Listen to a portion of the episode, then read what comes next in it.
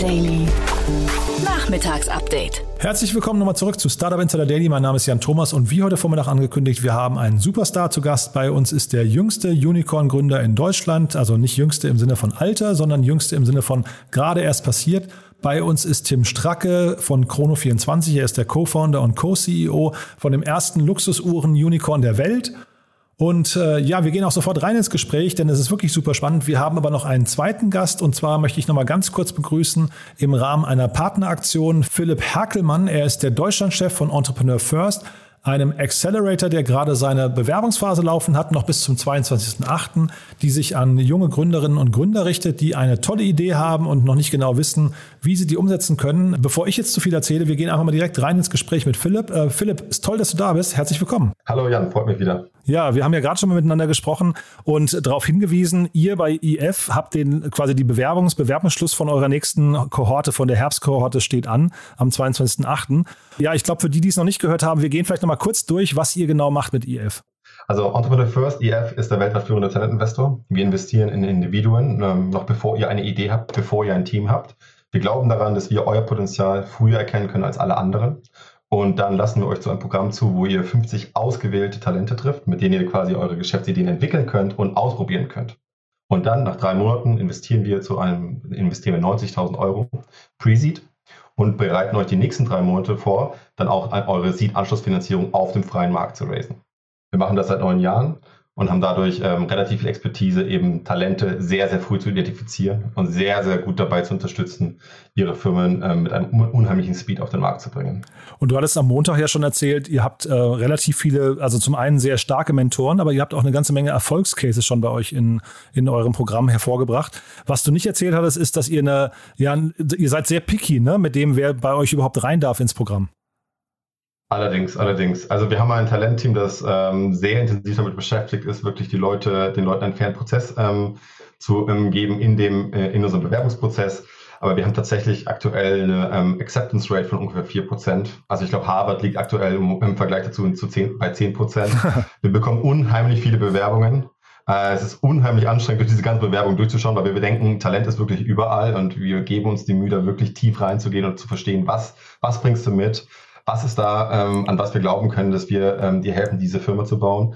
Und ähm, genau, deswegen bieten wir euch auch an, dem, der Startup Insider Audience da ähm, mit einem Keyword auf den Fast Track zu kommen. Das heißt, ihr bekommt tatsächlich innerhalb von 48 Stunden dann von uns ähm, Feedback, ob ihr zum Interviewtag eingeladen werdet oder eben nicht. Mhm, das Keyword ist Startup Insider XEF, habe ich richtig äh, aufgeschrieben, ne? Genau, danke, ja, genau. Kannst du vielleicht trotzdem nochmal, ähm, also so ein bisschen uns in die Magie einführen dieses Bewerbungsprozesses? Welche, ich weiß nicht, wie, wie identifiziert ihr denn diese Talente? Welche, welche Dinge sucht ihr und was sind denn vielleicht so die auffälligsten Merkmale, die ein guter Gründer mitbringen würde? Also Talent ist wirklich sehr, sehr vielfältig. ähm, worauf wir schauen, einmal ganz grob, wir suchen einmal nach kommerziellen ähm, eben Profilen, Leute, die wirklich diesen Drang haben, Probleme auch auf dem Markt zu lösen und äh, Leute zu finden, die auch bereit sind dafür zu zahlen, dieses klassische CEO-Profil eben. Auf der anderen Seite suchen wir technische Talente. Talente, die auf der einen Seite entweder wirklich hervorragend Software bauen können, so klassische Full-Stack-Profile, aber auch eben Leute, die ein bisschen tieferen technologisches Verständnis mitbringen, zum Beispiel aus dem Forschungshintergrund, Applied Applied Science Hintergrund und die dann eben eine Technologie mitbringen, die sie dann äh, mit einem kommerziellen Co-Founder auf den Markt bringen können. Hm. Das sind so jetzt ganz, ganz klassisch die Skills. Ähm, worauf wir schauen, ist natürlich auch eine sehr, sehr starke Behavioral-Komponente. Und ähm, da schauen wir darauf, hast du es geschafft, quasi deinen eigenen Lebensweg zu designen? Oder bist du quasi immer nur von einem vorgefertigten Schritt in den nächsten gestiegen? Ähm, die können manchmal sehr, sehr stark aussehen, manchmal weniger stark. Oder hast du wirklich aktiv deinen, deinen eigenen Lebensweg designt? Sind da zum Beispiel manchmal ein bisschen ein paar Brüche im Lebenslauf? Das kann sehr interessant sein. Hast du es geschafft, dein Peerset mehrfach zu verlassen? Das sind, das sind Sachen, die wir uns anschauen und die wir auch ganz auf einer ganz, ganz individuellen Basis dann ähm, mit dir im Interviewprozess ähm, herausfinden. Also wichtig ist es für uns wirklich, dass ähm, du als Kandidat deine ganze Persönlichkeit mitbringst. Weil am Schluss ähm, glauben wir daran, dass wenn du ein Unicorn bauen möchtest, eine globale rele relevante Company, ähm, was wir targeten hier, dann musst du dabei sein mit Herz und Blut, mit, mit deiner ganzen Persönlichkeit. Und die wollen wir auch kennenlernen in unserem Bewerbungsprozess. Super. Also aus Zeitgründen können wir es jetzt nicht mehr so richtig vertiefen, aber wir haben ja zum einen, haben wir beide ja schon mal ein Interview miteinander aufgenommen. Das werden wir auch verlinken in den Show Notes. Und zum anderen kann mhm. ich auch jedem Gründer und jeder Gründerin empfehlen, einfach bei euch mal auf die Webseite joinef.com zu gehen. Denn dann sieht mhm. man allein von den ganzen, äh, ich weiß nicht, Mentoren, die da irgendwie äh, aufgeführt mhm. sind, was für ein krasses Netzwerk man äh, quasi bei euch ja mitbekommt, ne? Genau, also wir haben Leute von Benedict Evans, globale Venture Partner, eben die bis in Later Stage ähm, Companies ähm, advisen, bis ähm, lokale Venture Partners und lokale ERRs, wie zum Beispiel Georgia Dienst, ähm, die früher Direktorin bei Google X war, selber sehr, sehr viele Angel Investments macht, die hier lokal die Teams dann coachen und consulten. Wir haben ein sehr, sehr weites Spektrum an verschiedenen Beratern und Consultants oder Super. Advisern. Ja. Super, Philipp. Du, dann vielen Dank. Dann drücke ich die Daumen, dass es auf großes Interesse stößt und drücke euch natürlich insgesamt die Daumen für euren Bewerbungsprozess. Klingt aber so, als müsstet ihr euch eigentlich keine Gedanken machen. 4% Auswahl äh, klingt so, als hättet ihr auf jeden Fall viele Bewerber. Ja? Ja, aber Talent ist überall und wir sind sicher, dass ähm, deine Audience, da sind mit Sicherheit sehr, sehr viele starke Talente dabei. Deswegen wollten wir das auf jeden Fall nicht ähm, vergessen. Super, Philipp. Also viel Erfolg. Danke, dass du hier warst und dann bis zum nächsten Mal, ja? Bis zum nächsten Mal. Das war Philipp Herkelmann von Entrepreneur First. Und äh, ja, hier nochmal der Code Startup Insider XEF und das Ganze auf JoinEF im Rahmen eurer Bewährungsphase angeben. Dann kommt ihr, wie gesagt, auf den Fast Track. Ich hoffe, das Ganze macht vielen von euch Spaß, denn es ist wirklich ein ganz, ganz tolles Programm. Auf jeden Fall mal die Webseite von Entrepreneur First anschauen, joinef.com. Und jetzt geht es auch sofort weiter. Jetzt kommen nur noch ganz kurz die Verbraucherhinweise.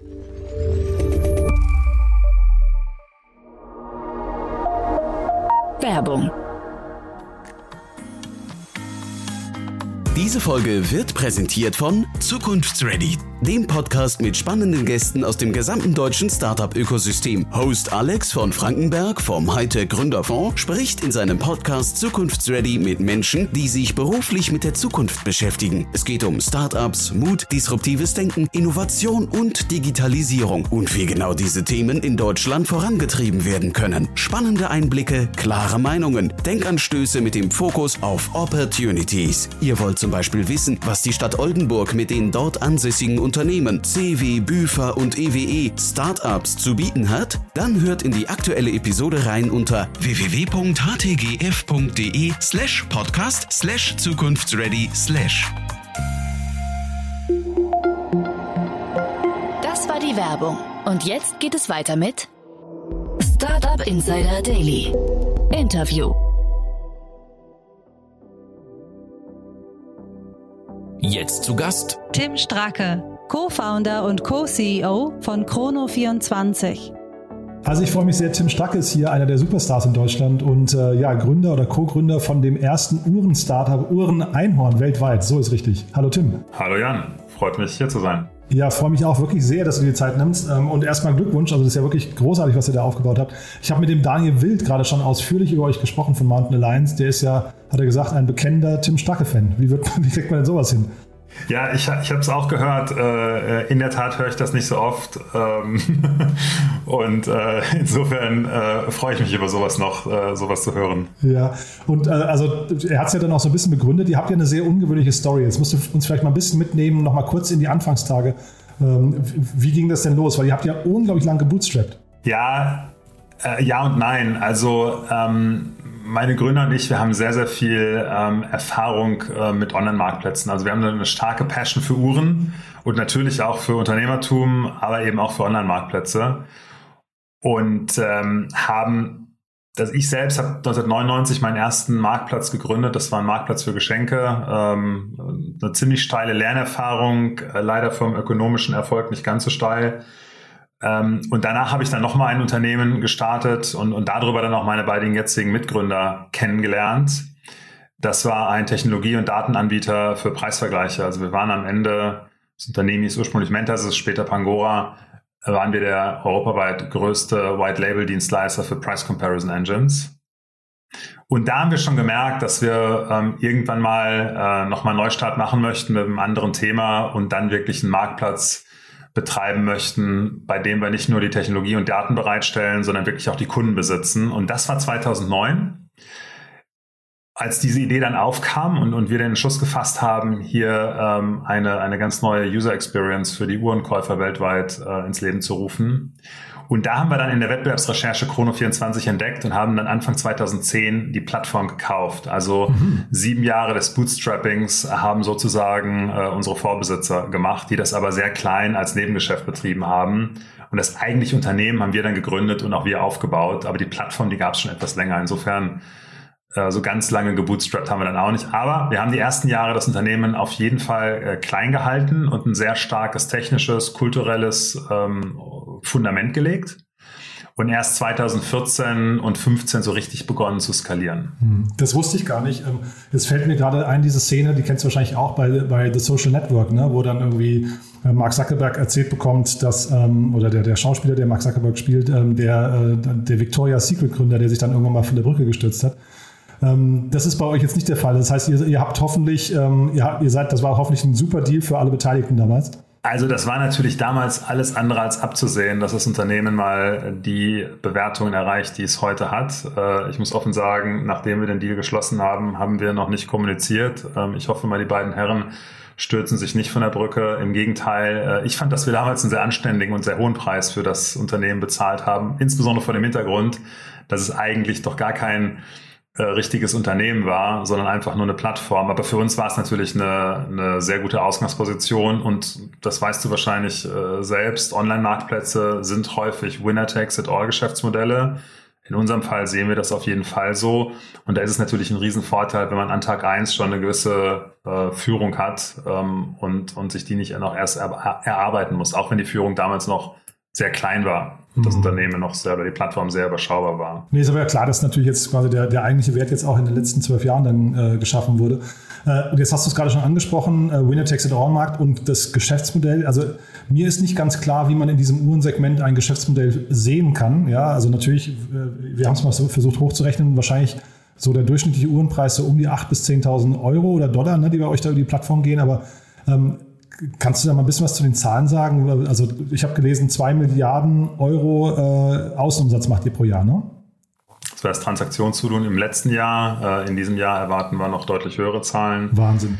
Ähm, genau, also es ist so, dass bei dem Durchschnittswert liegt es da nicht ganz falsch. Äh, Im Median äh, ist es also so, dass, dass da eine sehr große Varianz drin ist. Sprich, es gibt äh, einige Uhren, die extrem teuer sind. Wir haben vor ein paar vor zwei Monaten mal für einen skandinavischen Käufer eine Uhr ähm, sogar exklusiv für ihn gesucht, der eine ganz spezifische Vorstellung hatte. Der suchte eine Uhr, die auch ein berühmter Tennisspieler trägt. Und wir haben dann mit, mit 40 Händlern Gespräche geführt, haben die Uhr gefunden und, und konnten ihm dann helfen, diese Uhr zu kaufen. Die hat 1,3 Millionen Dollar gekostet. Ähm, sowas zieht natürlich die Durchschnittswerte dann auch sehr stark hoch. Auf der anderen Seite gibt es aber auch immer mal wieder Uhren, die, ich sage jetzt mal, nur äh, aus unserer Sicht 2.000 bis 3.000 Euro kosten und dann kommt man eben auf, ähm, auf solche Mittelwerte. Aber die Bandbreite ist groß und man kann auch für 1.000, 1.500 Euro schon eine tolle Luxusuhr finden, die ähm, die toll am Handgelenk aussieht und trotzdem auch vielleicht noch 100 Jahre hält und, und das eigene Leben und vielleicht sogar das Leben der Kinder überdauert. Also kannst du uns vielleicht noch mal kurz mitnehmen durch diese Faszination Luxusuhren, weil also das ist ein Markt, der ist mir fremd. Ich bin stolzer Besitzer einer Apple Watch und habe dann ja auch gelesen irgendwie im letzten oder vorletzten Jahr, dass Apple, glaube ich, so viel Uhren, also Smartwatches verkauft hat wie die gesamte Schweizer Uhrenindustrie zusammen. Da habe ich schon gedacht, dass auch solche Modelle wie ihr quasi in Mitleidenschaft gezogen werdet, aber das ist gar nicht so, ne? Das ist nicht so, man kann die Produkte auch gar nicht so in einen Wettbewerb stellen, sondern das sind beides äh, gute und starke Produkte, die aber einen unterschiedlichen Zweck erfüllen. Also die Smartwatch hat halt einen extrem hohen ähm, praktischen Nutzen. Ähm, und die, die Luxusuhr, da geht es ja nicht um das Zeigen der Uhr, sondern das ist ein, ein, ein, ein ja, eine Anerkennung einer, einer ganz, ganz feinen Mechanik, einer tollen Technologie, die da drin steckt es ist auch ein Stück weit eine Zugehörigkeit äh, zu einer Marke, wenn man sich zu einer gewissen Marke bekennt. Ähm, es ist sicherlich auch ein Ausdruck von Status, ähm, dass man sich ähm, auch vielleicht so etwas leisten kann oder leisten will, ohne dass das jetzt so ganz expressiv gezeigt wird, wie das jetzt vielleicht beim Auto der Fall ist. Also wenn jetzt jemand eine, eine Patek Philippe Uhr trägt, da ist das unter den Kennern, unter den Connoisseuren natürlich sofort erkenntlich und man hat da sofort so ein Connect, wenn man sich sieht. Ähm, aber ein Großteil der Menschen merkt es einfach gar nicht, dass eine Uhr, ähm, die können vielleicht gar nicht unterscheiden, ob eine Uhr jetzt ein paar hundert Euro oder vielleicht über hunderttausend Euro kostet. Und, und dieser sehr dezente Status ähm, und dann auch gepaart mit einer hohen Wertstabilität, dass man ein Stück weit auch ein Investment am Handgelenk trägt, was äh, vielfach sogar an Wert gewinnt, äh, also sozusagen langfristig gar kein Geld kostet, sondern Wert schafft. Das ist für viele dann am Ende doch was ganz Besonderes. Und da kann einfach die, die Apple Watch und die will, da will die Apple Watch oder andere Smartwatches auch nicht mithalten. Und eine ganz interessante Entwicklung ist, wir sehen das in Amerika, Amerika ist einer unserer größten Märkte, dass sich da die Anzahl der Menschen, die Armbanduhren tragen, äh, ist um 25 Prozent hochgegangen in den letzten fünf Jahren, was eine ziemlich, ein ziemlich starker Anstieg ist. Und das ist hauptsächlich getrieben durch die Smartwatch. Und gleichzeitig ist der amerikanische Markt auch der mit Abstand am schnellst wachsende große Markt für Luxusuhren. Mhm. Und da glauben wir schon, und das sehen viele in der Industrie so, dass da ein Zusammenhang ist. Also, dass die Smartwatch äh, sogar eher ein Wegbereiter ist für eine spätere äh, Luxusuhr, die man sich vielleicht dann zulegt, ähm, wenn man finanziell ähm, etwas mehr Spielraum hat und ähm, was am Handgelenk tragen möchte, was eben nicht nach zwei Jahren weggeworfen wird. Also wenn ich mir meine Uhrensammlung anschaue, dann glaube ich, dass das in 100 Jahren, und wir alle wissen, wie schnell 100 Jahre rumgehen, äh, bei mir ist fast die Hälfte rum. Ich glaube, in 100 Jahren von heute bin ich nicht mehr da, meine Kinder sind nicht mehr da. Ich vermute auch, dass das Haus, in dem wir leben, nicht mehr steht. Wahrscheinlich ist selbst die Erinnerung an mich nicht mehr vorhanden. Aber meine Uhrensammlung, die wird noch da sein, hoffentlich an den Handgelenken meiner Kinder, äh, Enkelkinder und vielleicht sogar Urenkel. Und diese Ewigkeit ähm, eines Produktes, was man täglich trägt, das finde ich was ganz, ganz Besonderes. Und deswegen ist auch nach wie vor die, die Uhr ähm, äh, ein, ein sehr gefragtes Produkt, also die Luxusuhr. Und die Märkte wachsen. Also äh, der Markt für neue Uhren, der wächst nicht mehr ganz so schnell, so mit zwei, drei Prozent pro Jahr. Aber der Markt für gebrauchte Uhren, der wächst rasant mit, äh, mit fast zweistelligen Wachstumsraten pro Jahr. Und sag mal, dieser Kanadier, der jetzt auf euch zugekommen ist, ähm, ist das so ein typischer Fall? Also kannst du vielleicht mal kurz beschreiben, wie, wie ihr eure Kunden findet und wie so eine Kundenbeziehung aussieht und welche, vielleicht das ist ja wahrscheinlich auch eine besondere Art von Mitarbeiter, die ihr dann braucht, ne? Ganz genau. Also es ist so, dass wir, seitdem wir das Unternehmen, ähm, seitdem wir das Unternehmen gegründet haben und die Plattform übernommen haben, 2010 einen sehr, sehr starken Fokus auf das Produkt gelegt haben. Also wir haben immer sehr vorsichtig gewirtschaftet und das Geld lieber in ein gutes Produkt investiert als jetzt in ein gutes Marketing. Wir glauben auch, dass eines der effektivsten Marketingmaßnahmen die ist, ein sensationell gutes Produkt zu haben. Und das ist in unserem Fall halt ähm, für die Verkäufer eine sehr, sehr große Reichweite zu bieten und für die Käufer bei uns auf der Plattform eben eine gigantische Auswahl. Und wenn ich in den Laden gehe und nach einer, insbesondere nach einer gebrauchten Uhr suche, dann habe ich da vielleicht 200, 300 Uhren, wenn es hochkommt. Aber bei uns auf der Plattform sind es 500.000 Uhren und ein Großteil dieser Uhren sind eben gebrauchte Uhren. Und da kann einfach äh, kein Laden, da kann auch nicht mal ein, wahrscheinlich eine ganze Stadt mithalten, indem man alle Läden zusammenlegen würde. Und da, das haben wir getan und damit eben auch ähm, einen Großteil der, der weltweiten äh, Uhrenliebhaber angezogen. Wir schätzen, dass weltweit mindestens jeder zweite Luxusuhrenliebhaber regelmäßig Chrono 24 nutzt. Und das ist auch was das Besondere und auch das Schöne an unserer Kategorie, dass man typischerweise so eine Plattform nicht nur nutzt, wenn man gerade auf der Suche nach einer Uhr ist, sondern als Uhrenliebhaber ist man eigentlich ständig auf der Suche oder äh, dabei, sich inspirieren zu lassen und ist, ist deswegen auch ständig auf der Plattform. Und so ist es, dass wir knapp 10 Millionen, also 9 Millionen Unique-User monatlich bei uns auf der Plattform haben. Und das ist wirklich ein, ein substanzieller Teil der weltweiten Uhrenindustrie. Ähm, und wir haben jetzt letztlich ähm, vor einigen Monaten auch angefangen, ähm, unseren besonderen Kunden, die auch besondere oder auch sehr teure Uhren suchen, da über einen persönlichen Service äh, zu helfen, eben ganz spezifische Uhren zu finden, auch bei der Transaktion zu helfen, im Zweifelsfall auch mal bei der Kommunikation ähm, zu helfen. Also 70 Prozent unserer Transaktionen sind grenzübergreifend, 30 Prozent sind sogar währungsübergreifend und da ist natürlich auch eben sehr viel Kommunikation und Unterstützung notwendig. Und die bieten wir eben, wie eben äh, diesem übrigens äh, vergleichsweise jungen Menschen aus Skandinavien, der diese, äh, diese teure Uhr sich gekauft hat. Mhm. Und jetzt hast du ja gerade über den, über den äh, Markt der neuen Uhren schon gesprochen und jetzt ist bei euch ja Bernard Arnault eingestiegen. Und das ist, ist ja super spannend, also aus, aus vielerlei Hinsicht wahrscheinlich. Hast du den auch persönlich getroffen oder, oder ist das so, sind so 100 Millionen Euro oder Dollar, ich weiß gar nicht, wie viel wurde investiert bei euch? Es wurden über 100 Millionen Euro investiert. Und trifft man ähm, sich dann oder ist das bei ihm eher, also wir reden ja über den möglicherweise reichsten oder zweitreichsten, je nach Blickwinkel Mensch der Welt. Gibt er sich mit sowas ab? Also erstmal ist es so, dass der das Investment natürlich nicht alleine gemacht hat, mhm. äh, sondern äh, die Runde wurde angeführt von General Atlantic und da haben wir uns mhm. natürlich sehr häufig getroffen und treffen uns auch jetzt noch regelmäßig. Und dann ist es auch so, dass äh, ich glaube, ca. 60 Prozent unserer Bestandsgesellschafter die Chance genutzt haben, auch hier weiter mit zu investieren. Ach super. Sodass dann für die neuen Investoren äh, und das war, war sogar eine intensivere Diskussion, gar nicht mehr so viel übrig war, äh, wie sie sich erhofft hatten.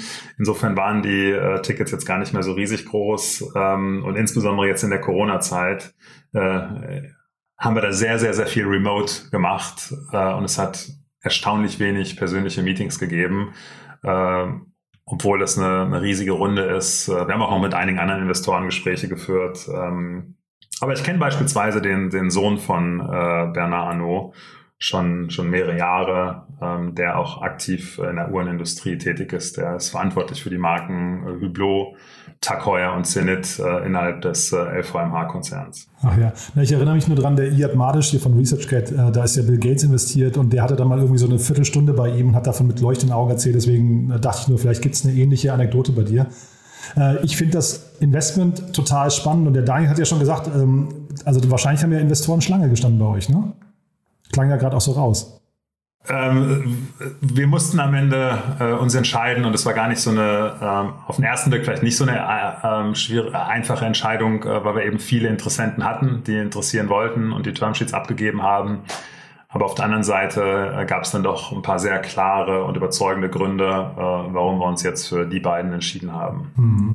Und äh, wie, wie werden sie ausgesprochen? LVMA äh, Asch, ne, glaube ich. Ähm, die sind jetzt wahrscheinlich für euch ein super spannendes Asset, also vielleicht auch nach, nach hinten raus noch, vielleicht als Exit-Kanal, ne, aber wahrscheinlich, also das ist ja ein Luxuskonzern, die haben ja sehr, sehr viele Dinge, die für eure Kunden auch, auch noch interessant sein könnten, also oder wo eure Kunden interessant sein könnten. Werdet ihr da jetzt so strategisch irgendwie integriert? Nee, das werden wir nicht. Ähm, das wollen wir auch nicht. Ähm, und wir, es ist für uns auch nicht der, ein, ein präferierter Exit-Kanal. Ähm, wir denken auch gerade nicht an Exit, äh, sondern wir denken daran, dass wir noch unheimlich viel zu tun haben, um aus dem Produkt, wo wir gerade stehen, ein einfach noch viel besseres Produkt zu machen. Ich glaube, man kann sagen, dass wir wahrscheinlich gerade erst so im Kapitel 1 sind bei einem Buch, was, was wahrscheinlich eine zweistellige Anzahl an Kapitel hat. Also Ach, echt, da haben wir ja? auch viele, viele Jahre vor uns und, und freuen uns da auch schon drauf und wollen auch diese Zeit noch unabhängig bleiben. Ähm, und es ist ja auch kein Investment von LVMH, sondern es ist ein Investment äh, der Familie Bernard Arnault. Ähm, und natürlich gibt es da Zusammenhänge, das ist klar, aber wir haben auch keine operative Zusammenarbeit mit LVMH vereinbart. Und jetzt ist aber Chrono ist natürlich, das, das ist schon sehr deskriptiv als äh, Begriff, ne? Ähm, weil es wäre jetzt naheliegend, dass ihr auch, ich weiß nicht, diese Kundenbeziehungen, wie gesagt, ausbaut, Wein oder Kunst oder ich weiß nicht, sogar Finanzprodukte oder so. Ist sowas denkbar, dass ihr euch quasi sogar von, von Arnaud da was abguckt hinterher? Wir halten uns natürlich grundsätzlich immer alle Optionen offen, aber ich, ich, ich will nochmal sagen, ähm, erstmal, ich beschäftige mich ja 20 Jahre mit Marktplätzen und ein, eine Erfahrung, die ich äh, teilweise auch schmerzhaft sammeln musste, jeder Marktplatz funktioniert anders. Und wenn man einen Marktplatz in einer Kategorie verstanden hat, heißt es noch lange nicht, dass man einfach die Technologie copy-pasten kann. Mhm und dann äh, da auch in einer weiteren Kategorie erfolgreich zu sein. Wir haben da auch mal Versuche gemacht in den letzten Jahren in, in Kategorien, die sehr, sehr nah an der Uhrenkategorie sind und haben uns das auch viel, viel, viel leichter vorgestellt, als es am Ende war. Und letztendlich ähm, haben wir uns auch darauf besinnt, äh, uns absolut auf das Thema Luxusuhren zu konzentrieren. Das ist weltweit ein Markt mit circa 50 Milliarden Euro. Der Markt ist riesig, der Markt, ist, der Markt wächst, der Markt ist hochprofitabel. Und es ist wahrscheinlich auch einer der globalsten Konsumgutmärkte, ob man es mag oder nicht. Die Präferenz von den Top 10 Marken oder sogar den Top 10 Uhrenmodellen ist fast weltweit identisch. Also ob man jetzt nach Tokio schaut oder Buenos Aires ähm, oder Vancouver, es sind dann doch immer die gleichen zehn Marken, die die Menschen haben möchten. Und insofern spricht auch sehr vieles dafür, so eine Kategorie eben weltweit zu betreiben. Und mir fällt zumindest im Konsumerbereich kein deutsches äh, Tech-Startup ein, was eine solche internationale Verteilung hat, wie wir das haben. Ähm, klar, man kann immer sagen, ich habe aus jedem Land der Welt irgendwie ein, zwei Nutzer auf der Plattform, aber bei uns ist es wirklich so, dass wir in fast allen Ländern weltweit marktführend sind. Ähm, und käuferseitig ähm, selbst die stärksten Märkte äh, gerade mal 10 Prozent bei uns ausmachen. Mhm. Und der Wettbewerb, ist der, ist der groß für euch oder ähm, ist das tatsächlich so, ihr könnt jetzt mit dem Geld, was ihr jetzt bekommen habt, äh, das Modell tatsächlich in alle Länder ausrollen und, und auch äh, die Marke entsprechend aufbauen? Ich meine, wir sind ja schon in fast allen Ländern aktiv. Mhm. Wir haben auch Büros in Asien, äh, wir haben Büros in Amerika und äh, unterstützen auf der Plattform 22 verschiedene Sprachen. Allein bei uns im Customer Support äh, unterstützen wir 15 verschiedene Sprachen mit Native Speakern und sind heute schon sehr, sehr global. Also es geht jetzt gar nicht darum, neue Märkte komplett neu zu erschließen. Aber es ist natürlich so, dass wir in manchen Märkten nicht so stark sind, wie wir gerne wären. Ähm, das sind asiatische Märkte, aber auch in Amerika haben wir da sicherlich noch ein bisschen was zu tun und, und wollen da jetzt auf jeden Fall auch, ähm, auch rein investieren. Zu deiner Frage äh, des Wettbewerbs ähm, es gibt natürlich auch viele andere Uhrenhändler und wir streiten uns natürlich am Ende um dieselben Kunden, das ist keine Frage.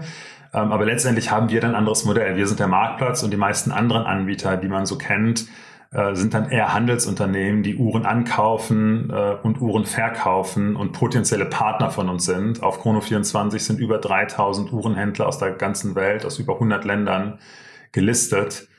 Ähm, und insofern sind die Unternehmen, an die du denkst, wahrscheinlich äh, viel eher von uns Partner ähm, als jetzt Wettbewerber. Vielleicht eine Ausnahme, die man sehen kann, ähm, ist, äh, ist sicherlich ein, ein, sehr buntes Auktionshaus ähm, aus dem Silicon Valley, was es schon seit äh, 25 Jahren gibt, ähm, wo auch, muss man ganz offen sagen, auch viele Uhren ähm, gekauft und verkauft werden auf einer globalen Ebene sind wir da sicherlich viel, viel, viel größer, aber in einzelnen Ländern ist eBay durchaus auch stark. Ähm, aber das ist sicherlich ein Unternehmen, was wir so als ESTM auch als ein, Mitbewerb ansehen, ähm, wobei wir uns eben als den Spezialisten ansehen. Und eBay ist dann doch eher ein Generalist. Das ist ein bisschen so, wenn, wenn du eine Luxusuhr kaufst ähm, in Deutschland, vielleicht kann ich dich ja irgendwann mal davon zu über, überzeugen. Und wenn du das jetzt stationär tun wolltest, dann würdest du wahrscheinlich auch nicht zu Karstadt oder Kaufhof gehen, sondern vielleicht eher zu einem äh, Spezialisten, äh, der sich ausschließlich mit Luxusuhren beschäftigt. Hm, du, dann letzte Frage vielleicht noch kurz. Ich weiß, du äh, hast einen, einen Folgetermin. Ähm, was kann euch denn jetzt auf dem, also du hast ja gesagt, es ist quasi, ihr habt eine super Traction gerade, ihr habt jetzt super Investoren, die Kriegskasse ist voll und äh, es ist ein Winner-Takes-it-all-Markt aus deiner Sicht. Was, was, was hindert euch jetzt quasi daran, diesen Markt komplett zu, besitzen, äh, zu besetzen? Was sind so die, die möglichen, möglicherweise Stolpersteine noch? Hm, das ist eine gute Frage. Hm. Ich meine, kleine Stolpersteine gibt es natürlich in allen Richtungen. Ähm, ich glaube, eine Sache, die uns aktuell ähm, wirklich am meisten fehlt, äh, sind einfach an manchen Stellen die richtigen Talente. Ähm, und äh, ist vielleicht auch hier diese Plattform, also dein Podcast, äh, das Richtige. Ähm, wir suchen echt in allen Bereichen. Ne? Gerade Menschen, die eine Passion für Luxusuhren haben, aber auch viele äh, bei uns im Unternehmen haben einfach eine Passion für Online-Marktplätze, ähm, für eine spannende Unternehmenskultur. Wir, wir legen sehr, sehr viel Wert auf ein, auf ein sehr, sehr tolles Miteinander. Kann man sich auch ähm, in den einschlägigen Mitarbeiterbewertungsportalen anschauen. Ähm, unser Hauptsitz ist in Karlsruhe. Ähm, aber wir haben auch Büros in Berlin ähm, in einigen Bereichen. Also das ganze Thema Content äh, spielt bei uns in, äh, in Berlin äh, sich ab äh, und Auslandsniederlassungen in Hongkong und in New York. Und da werden sicherlich noch welche dazukommen. Wir haben gerade noch einen weiteren Standort in Freiburg aufgemacht äh, für, für Entwickler und sind da immer interessiert, äh, spannende Talente zu bekommen. Ähm, und ansonsten äh, ist es in der Tat so, dass unser Geschäft gerade sehr, sehr gut läuft. Äh, aber wir natürlich auch immer so ein bisschen von den Marktbedingungen abhängig sind. Äh, da war natürlich das letzte Jahr in der Corona-Krise für uns ein sehr hilfreiches Jahr. Äh, jetzt ist gerade so eine Phase, man spricht da so von diesem Outdoor-Rush. Äh, viele Menschen, die jetzt endlich wieder die Zeit nutzen, mal Urlaub zu machen, in Restaurants zu gehen, Konzerte zu besuchen. Da spielt jetzt gerade vielleicht die Uhr eine etwas äh, geringere Rolle, als es dann vielleicht wieder im Oktober, November der Fall sein wird.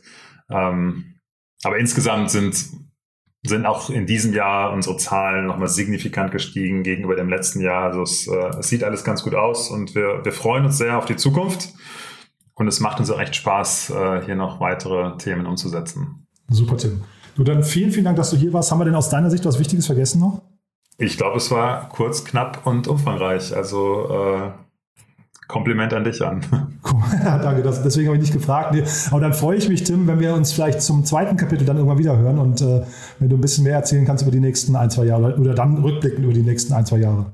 Sehr gerne. Vielen Dank, dass ich hier sein durfte und alles Gute.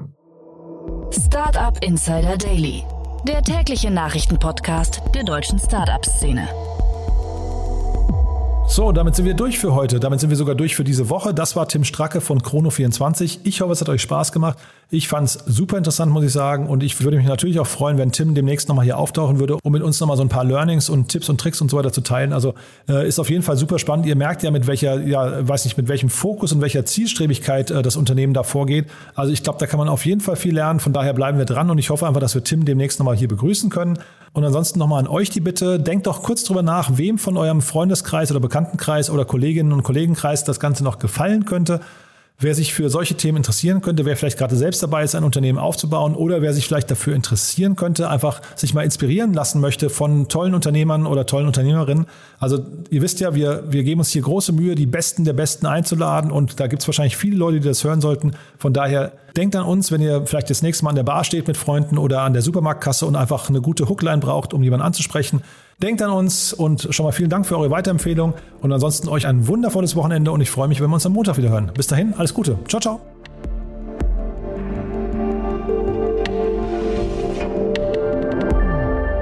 Diese Folge wurde präsentiert von Zukunftsready, dein Podcast über Chancen und notwendige Veränderungen im Startup-Ökosystem mit Alex von Frankenberg vom Hightech Gründerfonds.